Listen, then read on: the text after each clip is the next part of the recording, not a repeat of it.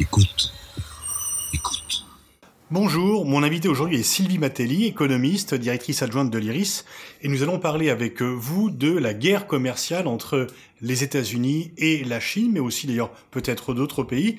Donc est-ce que Trump tourne le dos au libéralisme économique, à la globalisation, et est-ce qu'il va faire de l'Amérique une forteresse, et sera-t-il capable du coup de réduire le déficit commercial américain?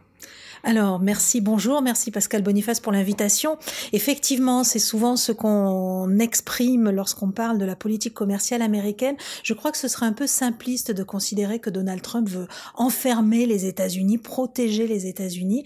On est dans une démarche qui est beaucoup plus aboutie, beaucoup plus globale. C'est une démarche de, on va dire, sauvegarde de la puissance américaine, quelque part, dont les enjeux commerciaux sont des enjeux importants, puisque, vous l'avez rappelé, le déficit commercial américain est important depuis des décennies et surtout il s'est fortement creusé en 2017, ce qui constitue probablement l'un des tout premiers échecs de la politique de M. Trump qui est arrivé au pouvoir en promettant qu'il allait résorber ce déficit. Et il qui est de 600 milliards environ, 600 milliards de dollars par an. Tout à fait, soit une progression à deux chiffres pour 2017, puisque je crois qu'on a annoncé une progression de 12% de ce déficit commercial, ce qui n'est absolument pas rien. Alors au-delà de, euh, cette, euh, de cette annonce politique, il y a vraiment cet objectif objectif de résorber le déficit, mais on n'est pas dans un protectionnisme et, dans une volonté de protéger en tant que tel les entreprises américaines. On est plus dans une démarche offensive. On fait peur pour essayer ensuite de négocier. Et j'en veux pour preuve le fait qu'il est entouré de personnes qui ne sont pas des ultra-libéraux, mais qui sont malgré tout, qui ont eu des intérêts économiques, qui ont été des hommes d'affaires et qui connaissent pertinemment les risques d'une guerre commerciale ou en tout cas de la, de la mise en place de mesures protectionnistes pour l'économie américaine. Alors donc quelles sont les, mesures qu'il a annoncées et quelles sont les mesures qu'il a déjà prises ou qu'il va prendre? Quelle est la part entre l'effet d'annonce et ce qui est déjà en vigueur? Alors, en réalité, euh, les mesures en vigueur, ce sont les droits de douane sur l'acier et l'aluminium qui ont été annoncés au début du mois de mars, puisqu'il avait donné 15 jours pour leur application. Sauf que comme il a accordé un certain nombre de dérogations aux pays, aux premiers partenaires commerciaux dans ces secteurs euh, sur, euh, sur l'aluminium et l'acier, finalement, elles ont assez peu d'effet pour l'instant. Et elles n'entreront véritablement en vigueur qu'à partir du début du mois de mai, s'il n'y a pas de négociation entre-temps. Après, les mesures annoncées partent un petit peu dans tous les c'est-à-dire d'un côté, il veut protéger les États-Unis euh, et défendre la sécurité intérieure du pays, et il annonce des droits de douane, ce qui aura très probablement peu d'effet en termes de sécurité euh, intérieure. De notre côté, il nous explique qu'il veut résorber le déficit commercial américain, et là, il annonce qu'il va protéger un peu mieux la propriété intellectuelle et les brevets américains, ce qui aura très peu d'effet sur la balance commerciale américaine en réalité. Donc on est beaucoup plus dans l'effet d'annonce que dans des mesures en tant que telles. Simplement, ce sont des effets d'annonce qui font craindre le pire et qui nous mettent euh, face à un risque de guerre commerciale évident. Entre la Chine et les États-Unis, il y a en fait une double dépendance. La Chine a besoin de l'accès au marché américain pour stimuler son économie, mais en même temps, sans produits chinois, l'économie américaine aurait des soucis. Oui, c'est pour ça que le scénario de la guerre commerciale est un scénario qui est pointé du doigt pour faire peur, mais qui n'est dans l'intérêt de personne, ni des États-Unis, ni de la Chine. La Chine a très logiquement, en challenger de la puissance économique américaine, a très logiquement menacé de rétorsion et donc d'entrée dans cette guerre commerciale si les États-Unis souhaitent la lancer. Mais très clairement, on est, on est dans une confrontation pré-guerre et pré-guerrière avec un objectif clair qui est de trouver une voie pour négocier, pour arriver à négocier. Un autre élément qui est intéressant euh, très récemment, c'est le secrétaire d'État au Trésor américain qui a annoncé dans les grandes manifestations qui ont lieu en ce moment à Washington, et c'est pour ça que Monsieur le maire est à Washington d'ailleurs, il n'accompagne pas directement le président français euh, dans, ce, dans cette capitale, il a annoncé que l'un des objectifs des États-Unis dans toutes les mesures qui vont être prises, c'est d'éviter de creuser les déséquilibres financiers et commerciaux. Or, il faut se rappeler que la crise de 2008 a aussi pour cause, au-delà des subprimes et de tout ce qu'on a pu identifier comme cause, tous ces déséquilibres financiers entre la Chine et les États-Unis en particulier. Et donc vous pensez que, au-delà des déclarations quasi martiales, euh, Pékin et Washington vont trouver un compromis, ils pourraient se situer où? Alors, ils ont intérêt à trouver un compromis, très clairement. Euh, la Chine garantissant mieux la propriété intellectuelle, respectant le droit des brevets, les droits internationaux des brevets, qui s'expriment par exemple au travers des TRIPS, les accords sur les, sur les échanges euh, euh, englobant la propriété intellectuelle. Les Chinois vont très probablement, ils ont déjà fait des pas dans cette direction, faire des annonces en matière d'accès au marché chinois, avec la possibilité pour les entreprises étrangères, américaines et européenne d'investir plus facilement en Chine sans avoir à euh, s'associer à un partenaire chinois, sans que le partenaire chinois puisse être majoritaire. On ne sait pas encore quelles vont être les grandes lignes de cet accès au marché, mais il est très clair que les Chinois vont faire des pas dans ce sens. Ils vont faire des pas dans ce sens pour éviter la guerre commerciale, ils vont aussi faire des pas dans ce sens et probablement avant toute chose parce qu'ils ont besoin aujourd'hui d'ouvrir leur marché aux investisseurs étrangers et de l'ouvrir de manière beaucoup moins contrôlée, beaucoup plus libre que ça n'a été le cas par le passé. Pourquoi ce besoin? Ils en ont besoin parce qu'ils ont besoin de convertir leur économie vers une économie qui génère plus de valeur ajoutée. La valeur ajoutée est un facteur d'augmentation des salaires, d'augmentation du niveau de vie, de repositionnement de l'économie chinoise. Et ils en ont besoin aussi parce qu'ils sont engagés dans le cas de cette stratégie de repositionnement, dans le développement de ce qu'on appelle les énergies vertes, les énergies renouvelables. Et là, ils ont besoin de, milliards de capitaux étrangers pour, pour investir dans ces, secteurs d'activité. Est-ce que, est -ce que fondamentalement, le déficit américain n'est pas dû à sa façon et de produire et de consommer. Les Américains consomment plus qu'ils ne produisent. Donc, euh, est-ce que le déficit commercial n'est pas structurel et est-ce qu'il y a vraiment une, une possibilité de le réduire par les politiques mises en œuvre par Donald Trump? Alors, le déficit commercial américain est en partie structurel en effet, euh, avec euh, un, bénéfice qu'en tirent les entreprises américaines, les consommateurs américains depuis des années, et un déficit qui ne pèse qu'assez peu sur l'économie américaine en tant que telle, parce que financé par un dollar qui est devenu la monnaie mondiale et finalement qui, qui, qui conduit à, à, maîtriser ce déficit en ayant assez peu d'impact sur la situation économique aux États-Unis.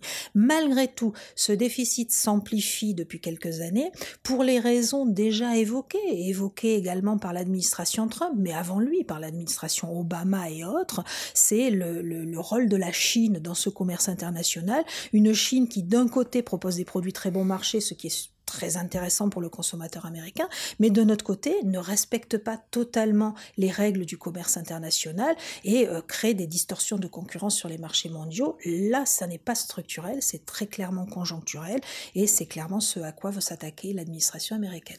Mais est-ce que c'est la bonne démarche de partir comme cela, presque seul en guerre, plutôt que d'essayer de trouver des solutions au sein de l'Organisation mondiale du commerce, quelle est la, la, limite de la stratégie de Trump dans ce bras de fer avec Pékin? Alors, la stratégie de Trump est plus un état d'esprit et une façon de gérer ses dossiers. Il attaque, il menace, il fait peur en espérant que ça va pousser vers un compromis et vers de la négociation. Ça semble plutôt bien lui réussir sur un certain nombre de dossiers. Il est génétiquement programmé vraisemblablement pour fonctionner comme ça, donc euh, il est probable qu'il continuera sur, sur d'autres dossiers, y compris sur la question commerciale. Est-ce que c'est la bonne méthode? L'avenir nous le dira. Il est clair qu'il sait malgré tout que l'administration américaine, et pas seulement l'administration Trump, mais depuis des années, les États-Unis, et pas seulement les États-Unis, les Européens également, se heurtent au manque de gouvernance mondiale, à l'incapacité également de l'OMC de porter les dossiers commerciaux multilatéraux. Le G20 a été saisi il y a quelques semaines pour traiter de ces questions-là. Ce matin encore, le secrétaire d'État au Trésor américain a rappelé que le G20 n'était pas la bonne instance pour discuter de ça et que les questions commerciales sont discutées à l'OMC. Sauf qu'encore une fois, l'OMC, depuis sa création, est une organisation relativement bloquée qui n'arrive pas à faire avancer les négociations, qui n'arrive pas à faire avancer les dossiers. Donc face à ce handicap des négociations multilatérales, la stratégie de Trump a été la menace pour espérer des négociations qui ne se dérouleront probablement pas au sein de l'OMC et c'est là que c'est dommage. Mais quels sont ses moyens pour quels sont les, les moyens qu'il peut mettre en œuvre? Sur quoi se base-t-il pour menacer? Bien, il se base, dans ce qui, pour ce qui concerne la Chine, il se base sur ces interdépendances que vous avez rappelées tout à l'heure. Les, les, États-Unis ont besoin de la Chine. Par définition, donc, c'est une double dépendance. C'est quand vous menacez, vous devez être en position de force. Oui, tout à fait. Alors, hmm. euh, il est en position de force parce que les États-Unis restent la première puissance économique mondiale et que le consommateur américain est un grand consommateur de produits chinois.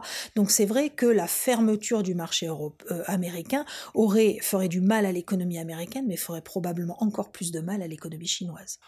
En même temps, la Chine a aussi des moyens de rétorsion. Si elle euh, cesse d'acheter des Boeing, euh, l'industrie américaine est mal. Et si le, les produits qui sont exportés aux États-Unis sont plus chers, c'est l'industrie américaine, qu'elle soit automobile ou dans les nouvelles technologies d'information, qui sera moins compétitive. Ah, très clairement. Très peu de secteurs d'activité aux États-Unis ont intérêt à ce que euh, la Chine entre dans cette guerre commerciale et, euh, hormis les, producteurs d'acier et d'aluminium qui applaudissent euh, des deux mains les annonces de M. Trump, tout le monde est très inquiet aux États-Unis, y compris les, les, financiers américains, les banques américaines. Et d'ailleurs, les secteurs financiers ont émis un certain nombre d'alertes la semaine dernière. Ça, c'est une certitude. simplement, il est évident aussi qu'on est dans une prise de position de la part de l'administration Trump qui est musclée. Et donc nul doute que si les Chinois n'acceptent pas de négocier, euh, les Américains iront jusqu'au bout de leurs annonces. Malgré tout, ils chercheront euh, Chinois et Américains chercheront par tous les moyens de trouver un compromis. Et des compromis, il y en a très certainement. Il y a tellement de dossiers sur la table qu'ils trouveront forcément des, des compromis même si ça peut apparaître euh, ou ça peut n'être que des compromis de façade pour faire bonne figure et pour sortir la tête haute de ce type d'échange. Un des moyens qui permet aux États-Unis de supporter d'être en déficit structurel permanent sur une longue période, c'est bien sûr le rôle du dollar comme monnaie d'échange internationale. Est-ce que ce rôle est appelé à durer ou est-ce qu'il est remis en cause, notamment par la Chine qui, de plus en plus, euh, veut échanger dans sa propre monnaie? La logique économique et financière de la mondialisation voudrait que le rôle du dollar, qui était prédominant au sortir de la Seconde Guerre mondiale pour les raisons que l'on connaît, s'affaiblisse petit à petit avec l'émergence de nouvelles puissances. On aurait pu espérer que l'euro, on peut penser que le yuan demain joueront ce rôle de deuxième monnaie internationale. Mais l'euro échoue à le faire. Mais, mais tout à fait. Sauf que l'histoire nous apprend qu'en réalité ça n'est pas le cas et que le dollar, pour diverses raisons, dont la raison du, prix du baril de pétrole et des échanges de pétrole qui se font en dollars, euh, reste la monnaie qui domine les échanges mondiaux. Euh, l'autre raison est probablement le, rôle des banques américaines aussi partout sur la planète et dans l'économie mondiale. Et est-ce que, à force euh, de s'endetter en bons du Trésor, est-ce qu'un jour ou l'autre, la note n'est pas à payer? Combien de temps les États-Unis pourront vivre à crédit sans pénalité Alors en fait, les États-Unis n'ont pas à vivre à crédit euh, du fait de ces déficits, qu'ils soient commerciaux ou déficits de la balance des paiements, puisque ils sont les émetteurs de cette monnaie. Donc ils peuvent émettre autant de monnaie qu'ils le souhaitent et payer leurs dettes via cette monnaie. Donc le risque direct est assez limité. Par contre, les risques indirects et les conséquences économiques indirectes ne sont pas nuls. L'un des risques, c'est l'inflation. Plus vous produisez de la monnaie, plus vous émettez de la monnaie et plus les prix augmentent dans votre pays. Euh, très clairement, l'une des conséquences d'un éventuel protectionnisme américain serait une augmentation des salaires, rajouter une augmentation des prix. Rajouter à ça cette inflation euh, liée à l'émission monétaire, vous pouvez créer des tensions sociales aux États-Unis. Un autre, euh, un autre risque également pour les États-Unis, ça peut être l'affaiblissement de leur monnaie, donc du dollar. Donc on a des conséquences indirectes qui peuvent à un moment donné ou à un autre peser, et c'est dans ce contexte-là que les États-Unis souhaitent aujourd'hui sortir de ce qui finalement est une dépendance à leur monnaie. Outre la Chine, il y a deux pays avec lesquels les États-Unis ont aussi commencé à mettre des barrières. C'est ces deux voisins, le Canada et le Mexique. Les deux sont très fortement dépendants des États-Unis en termes d'exportation. À peu près les trois quarts de leur exportation sont dirigés aux États-Unis. Est-ce qu'il y a un risque de crise économique pour le Canada et pour le Mexique, ce qui euh, serait, je dirais, stratégiquement et démographiquement beaucoup plus important. Tout à fait. Ça, c'est un risque réel c'est un risque qui n'est pas tempéré, comme dans le cas de la confrontation États-Unis-Chine, par les risques en retour qui pèseraient sur l'économie américaine. Le Canada et le Mexique sont des pays relativement modestes si on les compare aux États-Unis et donc les conséquences d'une crise économique dans ces, dans ces deux pays sont relativement limitées pour les États-Unis. Ils existent, mais ils restent relativement limités.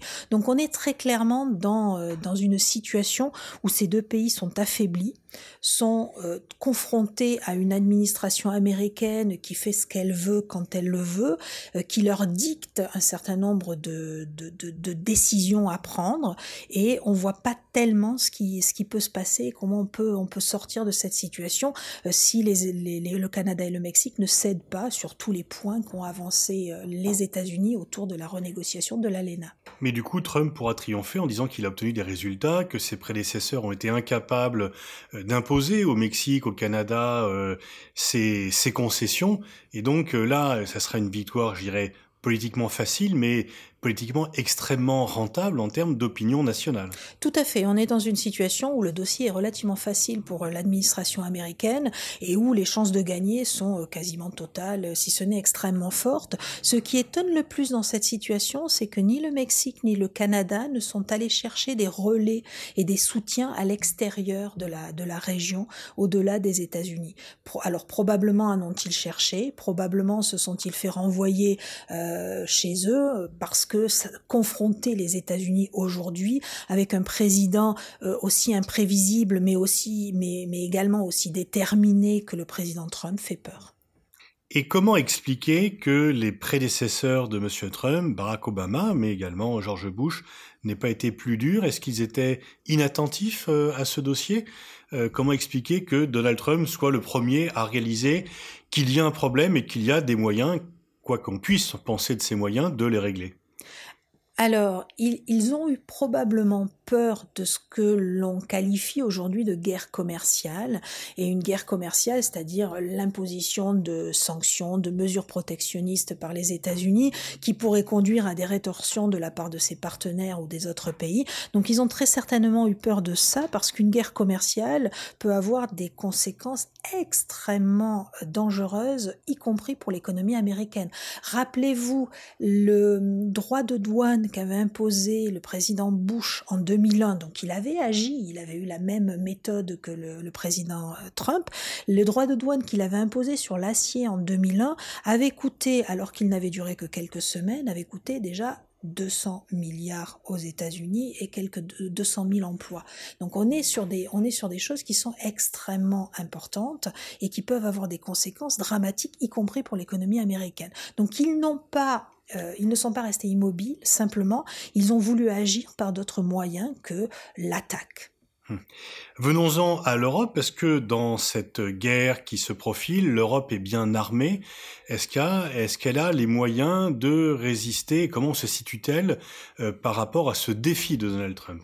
Alors, dans l'absolu, l'Europe est plus que bien armée. Elle a une politique commerciale qui est déterminée, qui est multilatérale, une politique commerciale qui est unifiée puisqu'elle est européenne. C'est la première puissance commerciale de la planète, au coude à coude avec la Chine, certes, mais c'est une grande puissance euh, économique et commerciale.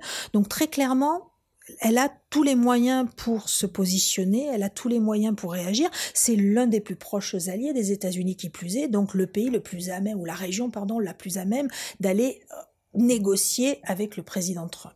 Et on a vu que dès que la, la, la, commissaire en charge du commerce est allée aux États-Unis, elle a obtenu gain de cause très rapidement, ce euh, à quoi n'avait pas réussi Madame May quand elle, était allée voir le président Trump quelques jours plus tôt. Donc on est dans une situation qui est plutôt favorable à l'Union européenne. Simplement, l'Union européenne, c'est toujours l'association d'une vingtaine de pays qui ont des intérêts différents et en particulier qui ont des intérêts différents en matière commerciale. Euh, on a très clairement un certain nombre de pays menés par l'Allemagne qui n'ont absolument pas envie que soit engagée une guerre commerciale et qui chercheront à tout prix à calmer le président américain, même si c'est au détriment d'un certain nombre d'engagements qui avaient été pris par le passé. À l'inverse, vous avez des pays comme la France en particulier qui connaissent aujourd'hui un déficit commercial et qui sont beaucoup plus proches finalement de la position du président Trump et qui sont prêts à accepter qu'on revienne sur certains engagements multilatéraux et certains engagements d'ouverture du commerce international à condition qu'on protège un peu mieux les pays en déficit. Donc on est dans une situation un petit peu paradoxale d'une Europe bien armée et mais composée de pays qui ont des intérêts différents dans cette bataille. Donc quelque part, les, pays européens, et plus précisément encore de la zone euro, sont finalement avec la Chine le plus grand déficit commercial américain. Oui, tout à fait. Et les deux pays visés par M. Trump, très clairement, il l'a dit, c'est l'Allemagne et la Chine, puisqu'aujourd'hui l'Allemagne, en tout cas la zone euro et la Chine sont au coude à coude dans le défi, dans l'explication du déficit commercial américain. Mais la, les États-Unis ne pourront pas cibler l'Allemagne parce qu'elle est protégée justement par euh, euh, l'Union européenne et la zone euro. Alors ça dépend, ça dépend quel produit il vise. Il a parlé mm. des de l'industrie automobile allemande. Mm-hmm. Alors il peut pas viser l'industrie automobile allemande, il mettra des droits de douane sur les importations d'automobiles européennes, mais ça ferait bien plus mal à l'Allemagne qui a des débouchés très importants aux États-Unis que à la France par exemple, qui malgré son industrie automobile automobile euh, très, très importante en Europe a des débouchés plutôt en Asie. Mais normalement, l'OMC est là pour régler ça. Si les États-Unis mettent des droits de douane supérieurs sur l'industrie automobile allemande ou européenne, c'est contraire aux règles de l'OMC. Très clairement, très clairement. Que feront euh, les Européens dans ce cas-là? Ce qui a déjà été fait depuis le début du mois de mars et les annonces de M. Trump, des plaintes seront déposées à l'OMC. D'ailleurs, les Américains ne se privent pas de porter plainte contre la Chine. Euh, étant dans l'offensive avant qu'on ne les attaque pour avoir des dossiers à défendre. Sauf qu'on est encore une fois à l'OMC, que l'organe de règlement des différends met en général des années à ne serait-ce que donner un avis sur la question, donc même pas apporter un jugement. Rappelez-vous les affaires Boeing-Airbus qui datent, qui, qui, qui traînent depuis une vingtaine d'années à peu près. Et puis, en parallèle de ça, l'ORD, l'organe de règlement des différends, est aujourd'hui handicapé par la nomination de trois juges qui doit intervenir à la fin de l'année et pour lesquels les Américains ont, expliqué qu'ils ne voteraient pas. Est-ce que la survie de l'OMC peut être en cause? Est-ce que Donald Trump pourrait euh, finalement euh, se retirer de l'OMC ou la rendre euh, obsolète? On peut penser qu'aujourd'hui il n'entrerait pas dedans. Est-ce qu'il peut en sortir ou la rendre incapable? C'est une question qui est posée aujourd'hui, clairement posée, pour la première fois probablement depuis que l'OMC a été créé. C'est une question qui n'est plus taboue, qui est évoquée par un certain nombre d'observateurs et d'experts de l'OMC.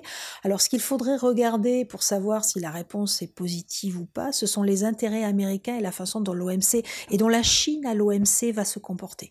Euh, les Européens soutiendront l'OMC jusqu'au bout, donc ça fait quelqu'un qui se confronte aux États-Unis.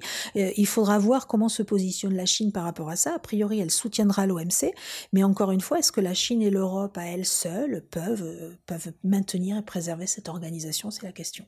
Mais en tous les cas, il pèse plus que les États-Unis. Est-ce que euh, il n'y a pas un risque finalement aux États-Unis d'être un peu seul contre tous? Oui, c'est le risque d'être seul contre tous, mais l'économie américaine est ce qu'elle est, avec les partenaires qu'elle a, en particulier parmi les pays émergents qui ont des débouchés aux États-Unis. Et à l'OMC, on a beau être dans un système un pays une voix, en général les accords sont obtenus en ralliant tous ses amis autour de soi, et nul doute que même si l'Europe et la Chine sont contre les États-Unis à l'OMC, les États-Unis se trouveront des alliés. Quel serait le, pronostic que vous feriez? Est-ce que l'on on va finalement, chacun aura montré ses muscles pour ne pas s'en servir? Ou euh, y a-t-il vraiment un risque euh, bah, de dérapage et euh, du coup de ralentissement de l'économie mondiale? Les deux.